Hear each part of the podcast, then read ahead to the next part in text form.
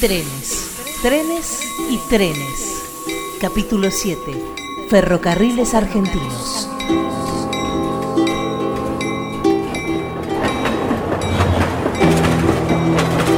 Somos un pueblo ferroviario. Somos una patria ferrocarrilera. País de trenes. Serie documental de las emisoras de Radio Nacional. Otra forma de contar la historia de la Argentina.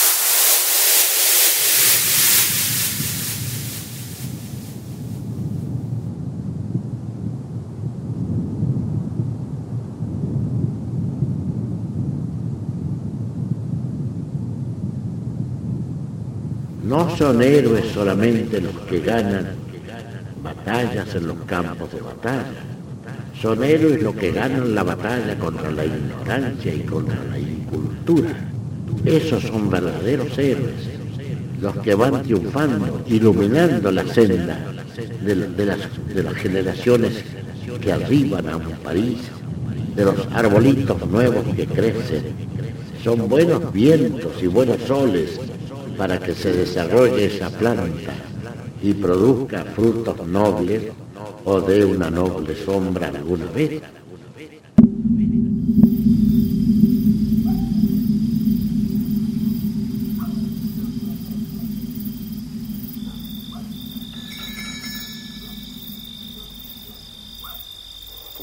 El poeta e historiador Osvaldo Guglielmino comentó que en la estación de Peguajó, un paisano que estaba esperando una formación del ferrocarril consultó a otro pasajero que también aguardaba en el andén. ¿A qué hora llega el tren de Buenos Aires? ¿El que viene de adentro? Ese llega a las 5. No, el de adentro no, el de afuera, el de Buenos Aires. De esta anécdota nace la palabra padentrano, que es todo lo contrario de la despectiva pajuerano e indica que el argentino de las provincias viene de adentro. Y agregamos nosotros, generalmente lo hacía en tren, porque el ferrocarril en nuestro país ha sido un traficante de identidades, pero a la vez el mismo tren que unía cultural y económicamente a las provincias con Buenos Aires, que enriquecía algunas zonas de la Argentina, también empobrecía e incomunicaba a otras con su ausencia, como bien nos enseñó Scalabrini Ortiz.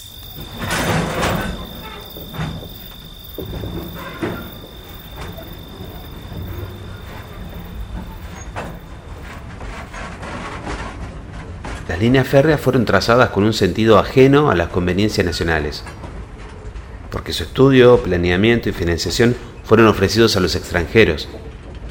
El ferrocarril extranjero extendió el área comercialmente cultivable con cereales y el perímetro de las praderas aprovechables para la cría de ganado, pero impidió sistemáticamente el comercio interior y las industrializaciones locales. Fueron los nuestros ferrocarriles coloniales destinados a mantenernos en la rutina sin salida del primitivismo agropecuario.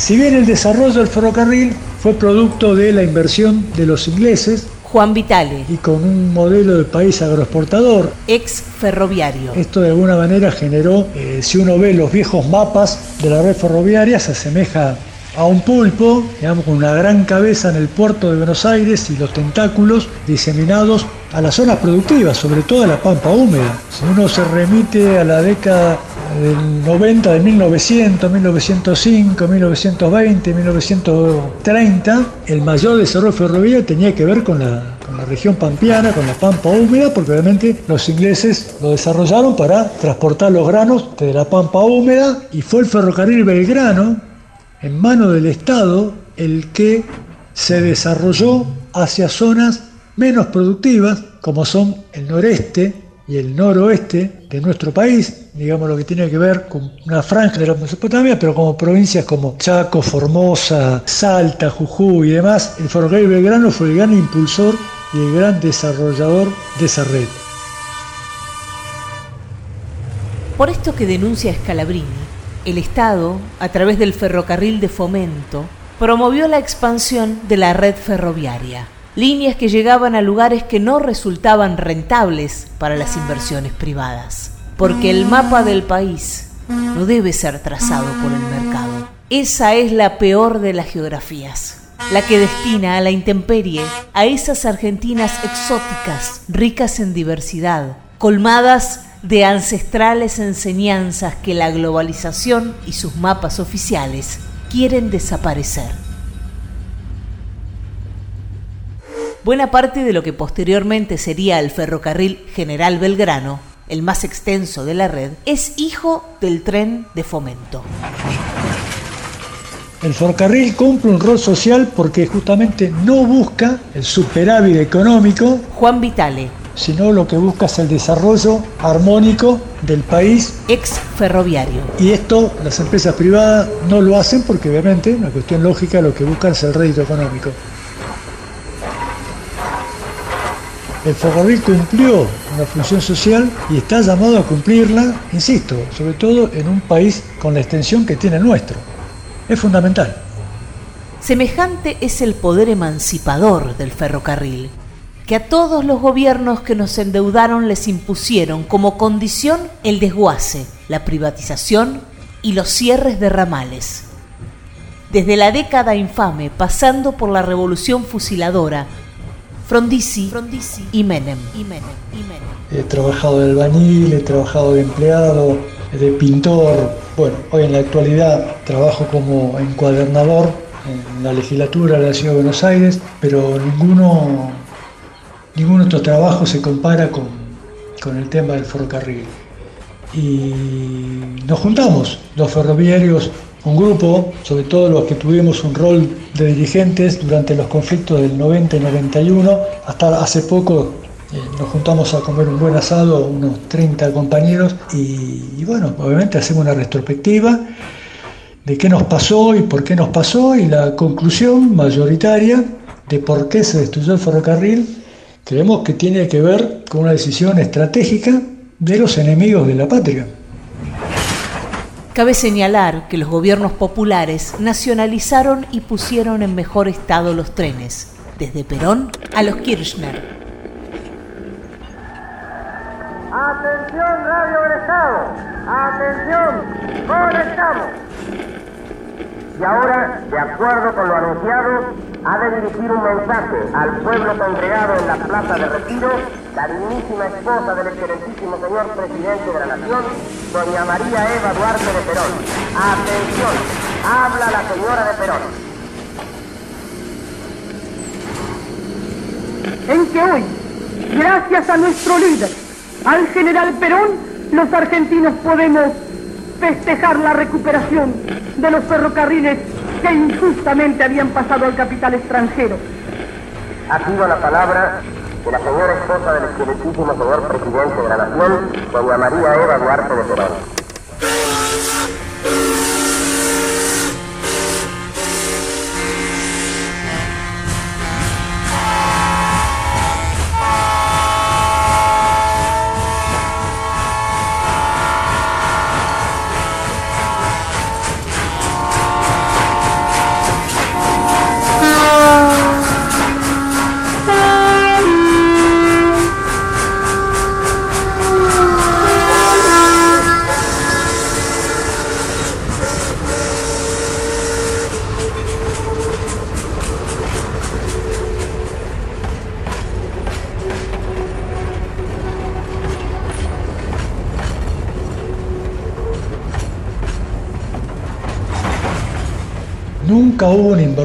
Tan fuerte como si, por ejemplo, se llevó a cabo durante el gobierno de Cristina con la compra de trenes completos, digamos, de locomotora hasta coches pasajeros y coches eléctricos para el Mitre, el Sarmiento, el San Martín, el Belgrano Sur, etc. Entonces, a la conclusión que llegamos es que el ferrocarril se destruyó por los cómplices de políticas imperialistas que iban favoreciendo el transporte automotor en desmedro del transporte ferroviario, cuando tranquilamente se podían complementar sin ningún tipo de, inconveniente porque está claramente demostrado que el ferrocarril no puede competir con el transporte automotor, cuando digo transporte automotor me refiero a los camiones, obviamente, en la carga y a los micros de, larga distancia, no puede competir en distancias cortas, pero en distancias superiores a los 100 kilómetros, ni que hablar de distancias de 400, 500 o 1000 kilómetros o más, el transporte ferroviario es mucho más económico, mucho más amigable con el medio ambiente, con lo cual eh, nosotros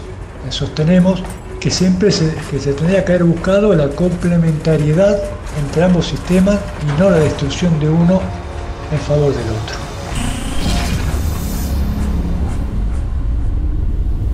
Nuestro pueblo ferroviario tuvo heroínas y héroes anónimos que han resistido con dignidad los embates de los que llegaron a destruir el ferrocarril, como en noviembre de 1961.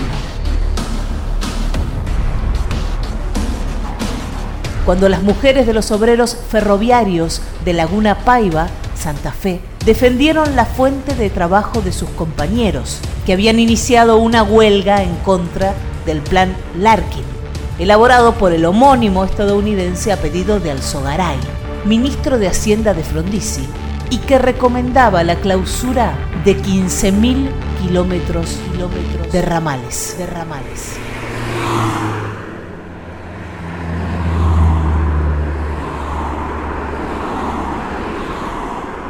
Con Frondizi estaba claro la presión de las empresas norteamericanas, tanto de la parte automotor como la de neumáticos, el gran impulso a la construcción de carreteras que se dio durante el gobierno Frondizi, más la instalación de grandes terminales automotrices en el país, ahí comenzó el proceso de deterioro del ferrocarril.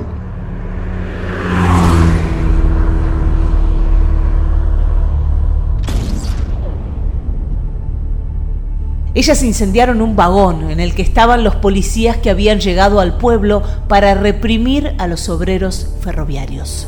La lucha del pueblo ferroviario de Laguna Paiva consiguió que los talleres y trenes siguieran funcionando, hasta que en 1992 el neoliberalismo y su consigna asesina, ramal que para, ramal que cierra, clausuró varios ramales, lo que hizo que este pueblo santafesino redujera el tren al mínimo.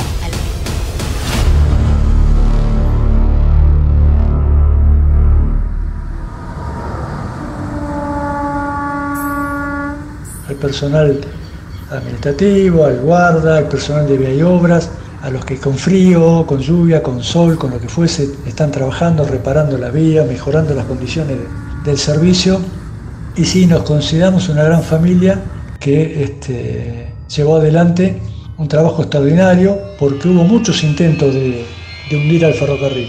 Desde el plan de Frondizi, el plan del Larkin, la década del 60, hasta el gobierno de Onganía, el, bueno, el tremendo golpe que le asestó la dictadura cívico-militar y eclesiástica del año 76, con el cierre de ramal, el despido personal y demás, eso llevaba también que no se compraban repuestos, que las locomotoras se rompían y quedaban tiradas, o que se desarmaba una locomotora para reparar otra, y el ferrocarril funcionaba por el gran esfuerzo que le poníamos a los ferroviarios, sin ninguna duda.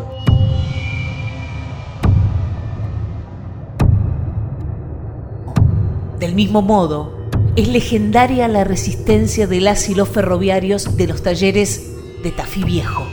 Tan es así que durante la última dictadura cívico-militar fueron desaparecidos 86 obreros y obreras ferroviarias. 14 eran de los talleres de Tafí Viejo, fundados en 1910 como parte de la celebración del centenario de la Revolución de Mayo fueron considerados uno de los más importantes talleres ferroviarios del mundo. Llegaron a emplear en 1950, con la nacionalización, a 5.663 trabajadores, que producían 24 vagones de carga, 11 coches de pasajeros y dos locomotoras a vapor por mes. Además, de 5 toneladas de repuestos varios para el material rodante de ese ferrocarril que recorría la Argentina. En 1980, los talleres fueron cerrados. Con la llegada de la democracia se volvieron a abrir, aunque en plena pandemia neoliberal de los 90, la planta fue desguazada. Más de 300 familias quedaron en la calle, medio país incomunicado y el sistema ferroviario herido de muerte.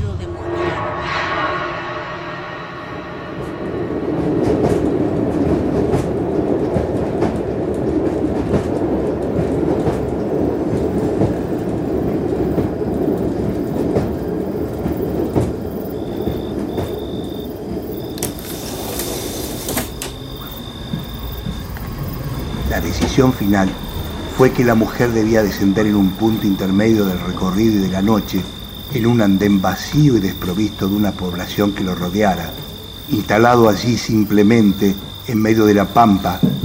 Esteves, apoyado en el borde un poco sucio de la ventanilla, vio casi en primer plano a la mujer que no parecía demasiado asustada, iluminada por los focos del pequeño andén solitario, sin una sola casa alrededor. Después la vio alejarse lentamente, siguió su imagen con un moroso movimiento de cabeza acompañando el del tren, hasta que andén y mujer fueron tragados por la noche como un pequeño escenario con una sola actriz.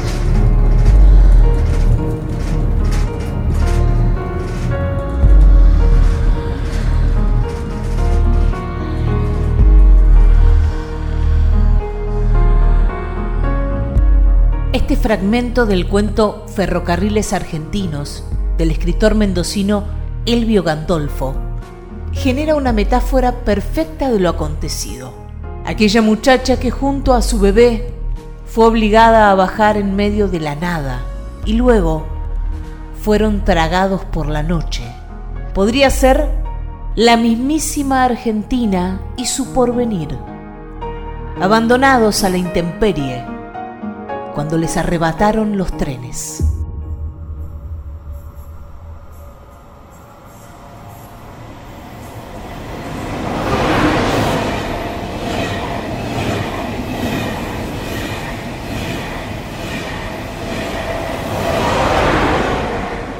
Ferrocarril tiene que recorrer el país de punta a punta porque la, la extensión que tiene la Argentina, esos casi 4.000 kilómetros de una punta a otra, si la comparamos con países similares en extensión, o mayores, como puede ser Estados Unidos, como puede ser México, Canadá y demás, ahí vemos que el ferrocarril juega un rol tremendo y que cada vez se moderniza más y ocupa un mayor volumen en el transporte de cargas. Y aquí lamentablemente, bueno, estamos avanzando. Tengo que reconocer que se están haciendo mejoras, pero que la consideramos insuficiente.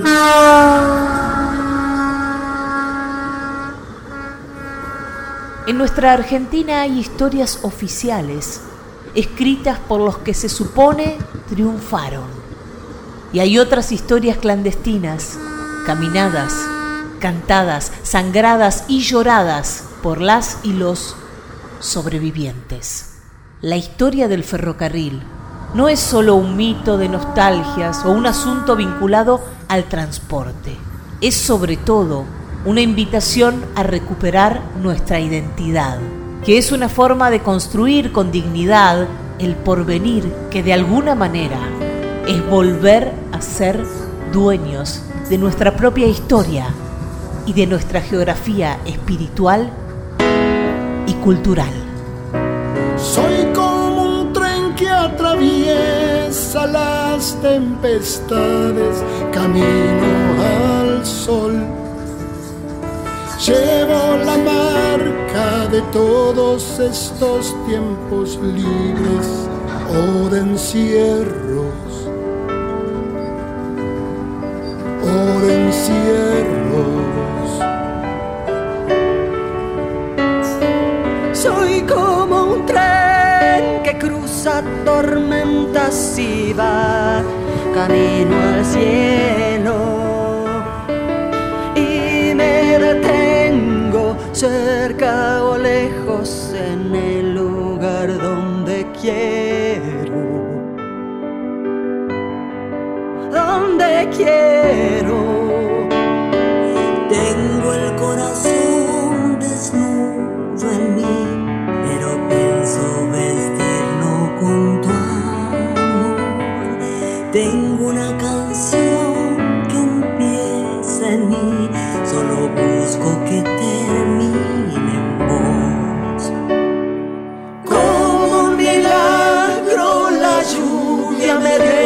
Arco y el agua río. Yo por amor doy la vida porque de amor mi vida un día nació. Un día nació.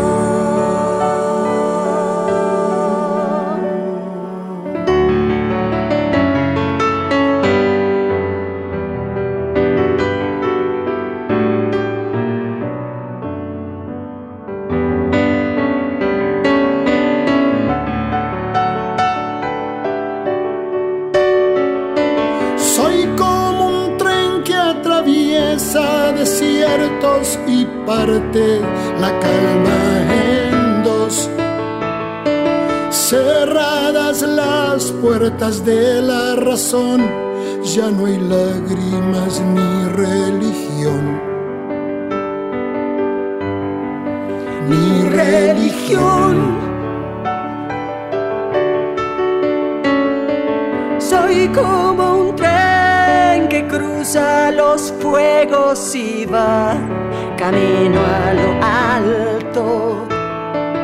Duerme el viajero eternizador de las luchas y los sueños. Y los sueños. Tengo tu dolor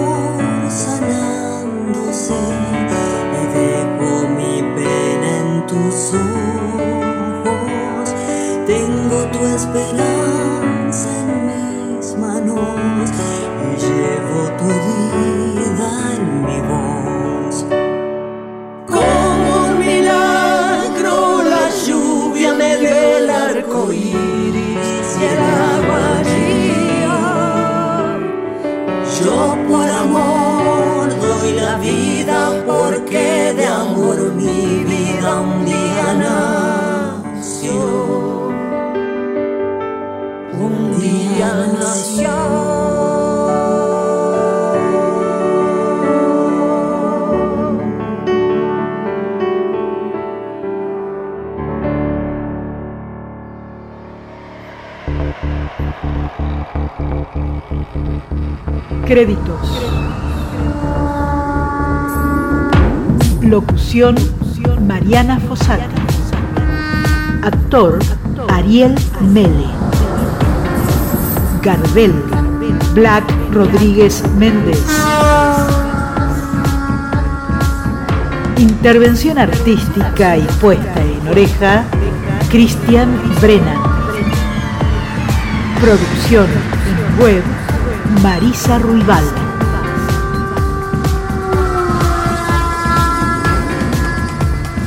Guión Pedro Patzer.